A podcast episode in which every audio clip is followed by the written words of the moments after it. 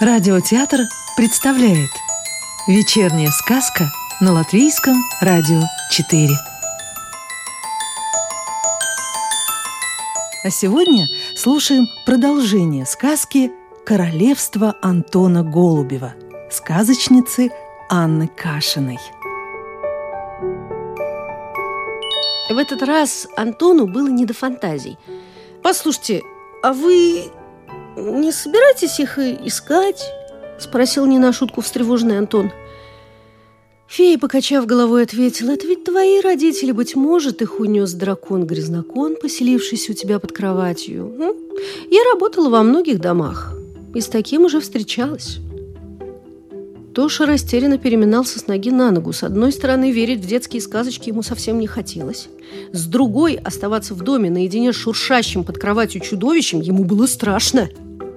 «И что же мне делать?» – спросил он у Светланы Владимировны. В воздухе повисла неловкая пауза. Создавалось впечатление, что он сам должен ответить на поставленный вопрос. Вот только решиться на что-то значительное не так-то просто, особенно если тебе всего 7 лет от роду, и ты хорошо понимаешь, что впереди у тебя время больших испытаний – «Может быть, попытаться спасти свое королевство?» – предположила тетя Света многозначительным тоном. Ее взгляд был настолько пронзительным, что по спине Антона невольно пробежали мурашки, а на душе стало зябко и неуютно. «А вы мне поможете?» – решился, наконец, мальчик. Фея молча достала ёршик из своей сумки и подошла к Тошиной комнате, на пороге которой неуверенно топтался мальчик. В этот ответственный момент стало как-то особенно тихо. Если бы в комнате летала муха, мы с тобой непременно услышали бы жужжание ее крыльев, звук протираемых друг от друга лапок и, возможно, вздохи о нелегкой судьбе насекомых в современном мире, но ни одной мухи к этому моменту даже поблизости не было. «Ты уверен, что готов измениться?» – спросила фея. Тоша сглотнул от страха и утвердительно кивнул головой. Тогда тетя Света начала крутить ёршик между ладонями, что-то бормоча при этом. Сначала ничего не происходило, но вдруг волшебный артефакт отчетливо начал светиться у нее в руках. Антон аж рот от удивления открыл, все еще не веря своим глазам. Фея! И в самом деле оказалась феей, а не какой-то там тетей в костюмчике, решившей обмануть доверчивого мальчика – Словно почувствовав всю глубину потрясения мальчика, колдовавшая ёршиком женщина обернулась и сказала, «Ну, что-то подобное должно же было случиться». И подмигнула Антону. «Ага», только и смог промолвить опешивший ребенок. Светлана Владимировна провела ёршиком по двери и постучала. В ответ раздался стук. Фея удовлетворенно кивнула и открыла дверь в лес. То есть еще пять минут назад тут была комната Антона. А теперь прямо от порога вдаль вела извилистая тропинка. Тут и там вдоль нее росли влажные папоротники, из которых выстянулись гигантские хвощи, из чаще тянуло сыростью, а под ногами клубился туман. Пережив первоначальный шок, мальчик решил сделать вид, что ничуть не удивился. «Мрачновато тут у вас», – заметил он, поежившись. «Это не у нас», — ответила ему фея, — «а у тебя?» У других в королевстве летают бабочки, скачут кролики по изумрудным лужайкам. Сам развел здесь лень, скуку, уныние. Хорошо, хоть тропинка не заросла еще. Есть шанс все исправить. Пойдем. У нас не очень-то много времени, сказала Светлана Владимировна и переступила порог. С каждым шагом женщина преображалась. Тапки понемногу превратились в кожаные ботинки. Джинсы и майка в дорожный камзол, а косичка на затылке выросла из крохотной веревочки в густую косищу до самых пят. Сама же фея постройнела и похорошела, скинув добрый десяток лет. Антон шагнул вперед, все еще не веря в происходящее, и с удивлением обнаружил, что его облик тоже меняется. Тапочек плотно обхватил ногу, и в тот момент, когда он опустил ее на тропинку, на пятке его замшевого сапога уже блеснула серебряная шпора. Мальчик сделал шаг назад, на ноге снова оказался тапок. «Ты будешь играться или родителей спасать?» – Спросила его фея Света, обернувшись. Родителей спасать обреченно вздохнул Тоша и решительно переступил через порог. Дверь за его спиной захлопнулась. Обернувшись, он обнаружил, что стоит, прижавшись к двери, крохотного сарайчика, сколоченного из старых серых досок, заросших мхом. «Тетя Света, а где мы?» – решил уточнить мальчик.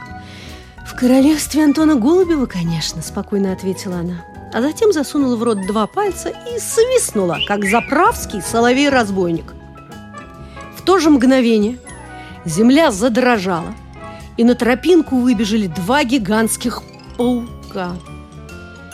Можно было подумать, что это какие-то опасные чудовища, но на их спинах была видна сбруя.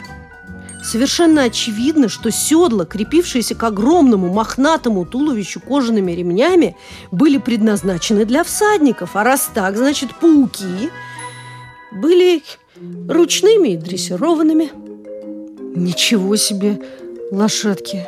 В сказках по-другому бывает. Я не, не хочу на этом ездить. Я вообще пауков боюсь. Антон решительно скрестил руки на груди в знак протеста и хмыкнул.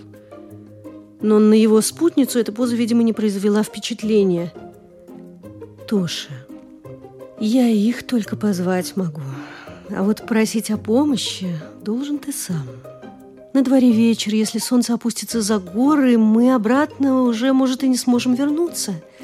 До замка дракона Грязнокона солидный кусок пути. Время тут тянется гораздо медленнее, чем в обычном мире, но все равно не бесконечно. Смотри, видишь, вон тот холм. Антон вгляделся в небольшой пригорок за домом. Вначале он не понял, что в нем особенного, но тут холм шевельнулся и с чавкающим звуком приблизился к ним. Что это? Палатин – обычный сторожевой холм. Их здесь на границе леса сотни. Они реагируют на движение. Если кто-то суетится и бежит, начинают ползти со всех сторон, пока не зажимают вновь прибывшего в кольцо. А потом, что испуганно спросил Тоша? Ну, слухи разные ходят. Проверять их правдивость на себе я бы не стала. Поэтому давай-ка поторопимся, сказала тетя Света. И что ему оставалось? Ну, представь себе сам, стоишь ты в лесу, появившемся невесть откуда в твоей комнате. Рядом фея с ёршиком за поясом, а впереди два гигантских тарантула. К тому же к тебе неумолимо приближается какой-то хищный холм с поганками на спине. Тут уж особого выбора нет. Назвался груздем, полезай в кузов. Простите, не будете ли вы так любезны подбросить нас до замка? Нам очень надо спасти моих родителей. Я боюсь, что иначе случится непоправимое. Тоша с трудом подбирал слова. Просить и договариваться он не умел. И вообще считал, что настоящий пацан должен проявлять твердость характера. Однако слева появился еще один палатин, поросший мхом и мелкими сосенками. И потому Антон решил пойти на разумный компромисс со своими принципами. «Пожалуйста», добавил он волшебное слово. Пауки в ответ заскрежетали, пискнули и наклонились так, чтобы всадникам было удобно забраться в седло. Тоша и его проводницы уселись на них и помчались сквозь лес. Тут и там с ветвей свешивалась темная паутина, а по обочинам тропинки пузырились черные зловонные лужи, наполненные какой-то смоляной жидкостью. «Что это?» – спросил Тоша. «Не слышу!» – крикнула фея в ответ. Ветер дул в лицо, Скорость была вполне приличная, а когда ты скачешь на пауке, то спокойно побеседовать нет никакой возможности. Мальчику пришлось кричать «Я спрашиваю!» «Что это за жидкость такая?» И он указал пальцем на очередное озеро. «Это мертвая вода. Она от грязи такой становится. Надо полы мыть чаще!» — крикнула фея. Есть еще живая, там бактерии разводятся, мохнатые такие, со жгутиками, очень ядовитые. Бешеная скачка унесла ее последние слова, и Тоша опять ничего не услыхал. Топот скрежет ветки, вылетающие из полумрака прямо в лицо. Верховая прогулка была даже круче, чем парк аттракционов. И Тоша признался себе, что, несмотря на странные обстоятельства, приключение сегодня вышло что надо. Не прошло и часа, как лес начал редеть, пауки замедлили бег. Было понятно, что дальше придется идти пешком. Впрочем, особо устать путники не успели. «Спасибо большое!» – поклонился на прощание Антон. Пауки в меру своих сил повторили движение. Фея достала из карманов что-то вкусное. Восьмилапые лошадки с удовольствием захрустели предложенным лакомством. Пошептавшись немного с мохнатыми скакунами и потрепав их по холке, Светлана Владимировна отпустила насекомых назад в чащу и обернулась к Антону, который с удивлением рассматривал открывшийся ему пейзаж. Сказку читала актриса Рижского русского театра имени Михаила Чехова Елена Сигова. А продолжение нашей сказки слушайте завтра.